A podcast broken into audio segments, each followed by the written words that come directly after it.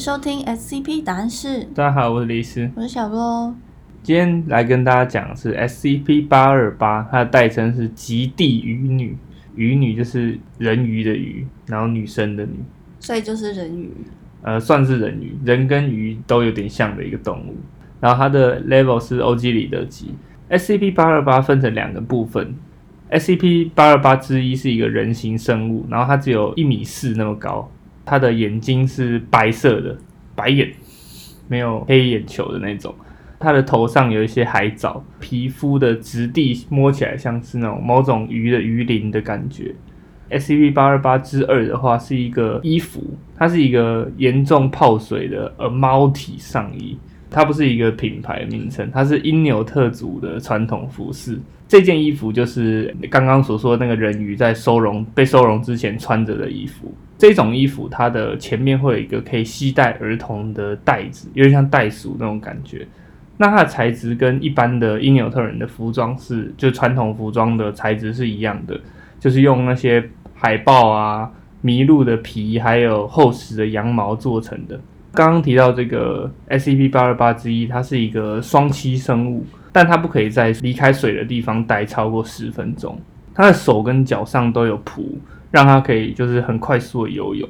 并且发现，就是它的头发内部就是有一些管线系统，可以帮助它在水中呼吸。刚说的头发就是有点像海藻的那种东西。然后它是一个很瘦的鱼人，但是他从来没有要求过要吃东西。如果你给他的话，他还是会吃啊，他会出于礼貌的进食。但是目前还没有办法就断定说他必须要吃饭，还是不用吃饭就可以活着这样子。离开水面的时候，这只人鱼的皮肤上会散发一种幼年人类形容为香味的异味。这些儿童在采访的时候会用一种非常舒适，然后有母性的这种形容词来形容这种味道。基金会就去分析它皮肤的这些分泌物，然后显示出有一种特殊的刺激性的有机体。这种有机体可以协助这个项目，就是这只人鱼去接近儿童个体。目前的话，那件阿猫体的那件衣服是被独立收容的。如果这个鱼女穿的那件衣服，然后把一个儿童放入这个阿猫体前面那个袋子的时候，这个儿童不会受到任何的低气温或者是深海压的影响，并且可以不用呼吸就存活着。然后同时，他在这个猫体里面的时候是看得到外面，并且他的意识是保持清醒。就一般来说，他会把小孩装进去之后，就是游到深海里啊，然后就游来游去。具体不知道他游去哪了，但他就是会把小孩装进去游走这样子。那接下来我们来讲一下他的收容背景。整个事件一开始是起源于一个被通报失踪的儿童，他叫 Nathan Quapik 啊，这名字比较特别，但反正他就是在就是加拿大的一个很北边的一个儿童。然后他一开始被认为就已经在暴风雪里面上升了。但是突然有一天，他在一个无人岛上被在附近钓鱼的渔夫发现。然后就被带回当地的可能警察局之类的。那这个时候，Nathan 他就表示说，他当时是在他家附近的海边的岩石上看金鱼的时候，他发现海里有奇怪的东西，然后他就想要靠近一点看。可是他靠近的时候就踩到一个很滑的石头，他就滑倒掉到海里，头撞到石头，他就昏倒了嘛。当他醒来的时候，他已经在海里，然后并且他可以看到穿过海面的阳光，但他感觉一点也不冷。然后也不会湿湿的感觉，同时他感觉自己非常的安全，而且很温暖，像是被裹在那种毛毯里面一样。然后他同时还说：“哎，我看到海米来海里面的鲸鱼哦，很棒。”他就是要看鲸鱼的。后来的话，他就感受到一股海浪把他推上岸，他就到了刚刚所说的那个无人岛上面。那无人岛上面是有一些旧旧的房屋的。Nathan 就说，他的渔人朋友告诉他，他掉到海里的时候被这个渔人接住了。那这个渔人同时他也教他生火取暖，还带给他烤好的肉给他吃，这样子。Nathan 就说，这个渔人并没有伤害他，并且他是天性非常友好的。但是当地的执法部门，就是他当地的警察局认为，就是这个儿童是因为在岛上由于低温，所以导致的幻觉引起的。就是他们不相信愚人是好人呐。具体为什么他们不相信愚人是好人，其实是跟就他们的传统神话有关。我以为他们是不相信有愚人的存在。然后他们是知道有这个东西存在。哦，那也有可能，他们可能就是这个小孩 k 笑了。哦，哎、这样好像比较有道理。对啊，好最好是。好，我我也想说，哦，是是这个警察局怎么怎么这么对啊，我想说他们应该连鱼人都还不知道他们真实存在。哦，纯粹只是觉得这个小孩就是被海浪冲昏失脑温，然后发呆发呆这样子，合理合理。数周之后，基金会就在 Nathan 的家附近找到了，就是这个试图闯入 Nathan 家的鱼人，也就是这个基地渔女 SCP 八二八。我觉得极地渔女好难念哦，你念念看。极地渔女，超难念。这个 SCP 八二八，它在收容之后，一开始一直很担心是不是自己会被解剖啊，或者是因为他们当时基金会找了一个因纽特的萨满跟 SCP 八二八交涉，所以他就很担心这个萨满是不是要把他杀了，然后拿去做什么邪恶仪式。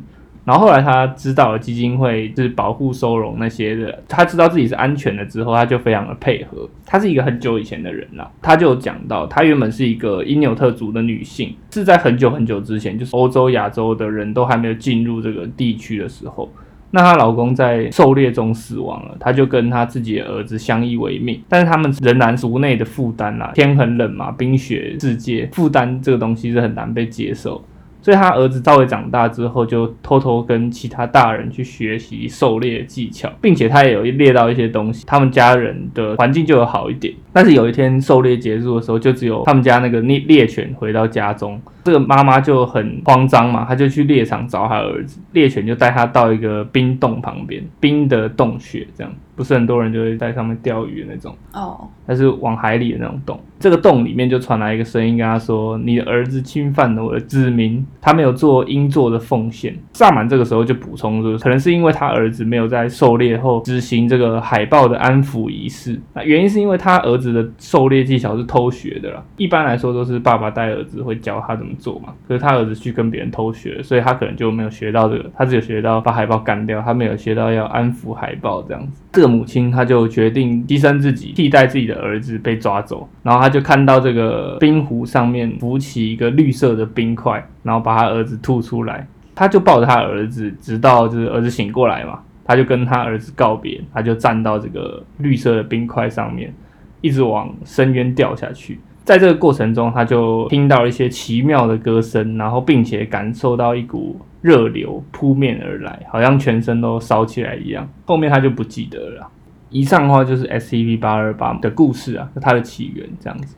所以是真正的人鱼的族，然后把它变成半人鱼嗯的概念。算是一个神把它变的。这个神其实就是 SCP 八二八常常提到的这个他，因为他就说，哎、是他把我变成这样的，然后他只让我记得我想记得的事情。那这个他是一个女部的她，她是一个女神啊，她是因纽特神话里面的海神希德纳。那在因纽特神话里面，她是掌管海洋跟海底的冥界，就他们认为冥界是在海底的，他们很很多人掉到海里就挂掉了这样子，所以就她就是海神跟死神这样子。所有的海生生物，包含就是海豹啊、海狮等等，都是她的子民。所以因纽特的猎人啊，在狩猎的时候需要先膜拜他，以免遭到他的报复了。所以这个 SCP 其实就是有点像从因纽特神话里面出来的感觉。那我简单讲一下这个基德纳的来历好了，他怎么会变成一个海神跟死神呢？她原本是一个很漂亮的，就是女生啊，就少女。她出生在一个叫真人部落的地方，跟她爸爸就是住。他妈不知道怎样挂了吧，因为长很漂亮，所以他就很多追求者。可是他觉得自己太漂亮了，没有人配得上他，所以他就拒绝全部的人。可是他爸就一直很急着要把她嫁出去。过没多久，就是他爸已经快忍无可忍了，然后刚好就有一个穿着皮草的猎人出现，他的脸是被大衣挡住的，看不到。但他爸就很急的嘛，他就把他女儿半推半就 嫁出去了。这个席德纳就也只能跟着她这个老公来到新家，然后发现这个新家里面什么都没有，只有岩石而已。她老公就把帽子打开，她才发现哦，原来她老公是一只伪装成人类的大鸟。好，好荒谬！你不要这样子，这是人家的神话，神话总是比较特别一点。好，然后这个席德拉就很害怕嘛，她就想跑掉，可是她老公就还是把她抓回来，然后就命令她开始清理石块，就是把石头搭好他们家的巢这样子。然后她唯一的食物只有鱼，就是她老公是鸟嘛，每天会抓几条鱼给她吃，这样还不知道有没有烤。希德纳就过得很不快乐嘛，他就每天都在哭，然后他的哭声就随着风的流动传进了他父亲的耳朵里。他爸爸就还是有一点愧疚，所以他就决定去救他女儿。希德娜就上了他爸爸的船嘛，因为可能在因纽特那边大部分的地方都要搭船这样子。但在回程，就他们要回家的途中，大鸟又飞了过来，然后并且不断的这个攻击他父亲的这条船。开始的时候，他爸是企图用船桨把这个鸟打回去，可是很难打嘛，因为它飞在天中都打不到。当这只大鸟开始拍打它的翅膀，掀起风暴向小船袭来的时候，吉德纳他爸就开始害怕，然后他就想要把他女儿丢下海，跟那个大鸟说：“你不要伤害我，把你老婆带走吧。”吉德纳就一直尖叫，然后一直挣扎，他就被推下船嘛。就用手指抓着船船边，他爸就拿用船桨一直打他已经冻僵的手指，他的手指就断掉，掉到海里面，变成海豹。为什么？神话嘛，就是变成海豹了。那他还是他虽然很痛嘛，他还是很难过，但他还是想要求生嘛，他就想要游泳游向船。他爸就继续拿船桨打他女儿，把他手都打断，然后手打断之后变鲸鱼。跟就是可能其他的这种抹香鲸等等大型哺乳类动物，他就很难过嘛。后来他就死掉了，很冷嘛，然后又被打了一个乱七八糟，他就很愤怒的死去之后，他就成为了海中的女神。那同时，他是一个可以带起风暴的死神，这样，因为他们那边可能就是很多自然灾害，就是那种暴风雪啊等等，他们可能比较害怕这种东西。后来的话，因为希德纳就很愤怒嘛，他常常会有一些风暴什么的。这因纽特族的萨满就有请求，这个可能有烧香吧，跟他说：“哎，拍谁啊？”这样子，然后就请求让他允许这个因纽特人可以猎捕海豹。希德纳就同意了嘛，说说：“哎，你们可以去猎这些海豹，虽然他是我手指边，但因为我很人很好，所以你们还是可以去猎。但是你们的猎人抓到海豹的时候。”要用嘴巴含住海水，灌入海豹的口中，给它来一个嘴对嘴的传递水。对，听起来这么不像安慰仪式，感觉在羞辱海豹吧？没有，他可能觉得就是哎，这样帮他洗一洗指甲缝，这样子。哦，好，好，但这个仪式就是用来感谢席德纳的仁慈啦。那如果人类不尊敬他的话，他就会把这些他手指受伤的痛苦加诸给众人，降下一些暴风雨啊、暴风雪或者是这种海啸给人类这样子。这就是席德纳的整个故事背景，所以他可能就是把这个带到极地渔女的这个来源里面，就他儿子没有尊重他嘛，他就需要把他抓走这样子。以上的话就是因纽特神话里面就是关于希德纳的故事。那他爸没有得到报应吗？他爸应该挂，他爸应该挂，因为他当下是，其实故事本来是他当下就是死掉之后他就发飙，就是呃故事是这样写的，他死掉之后发飙，然后他就开始一直掀起风暴，所以那他爸可能也挂了。那那只大鸟呢？大鸟就没讲到了，大鸟就可能只是一个路人，他是一个剧情推动的角色。哦，但大鸟也蛮衰的。也是你自己要把女儿塞给我，你现在又要把她拿回去，我想要把我老婆拿回来，不行哦。虽然他的故事里面把大鸟写的很邪恶啦，但其实大鸟蛮无辜的，不是吗？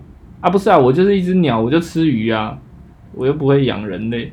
那他干嘛鸟不去跟鸟在一起，干嘛硬要跟个找个人类老婆？我不知道，可能正妹吧，太正了。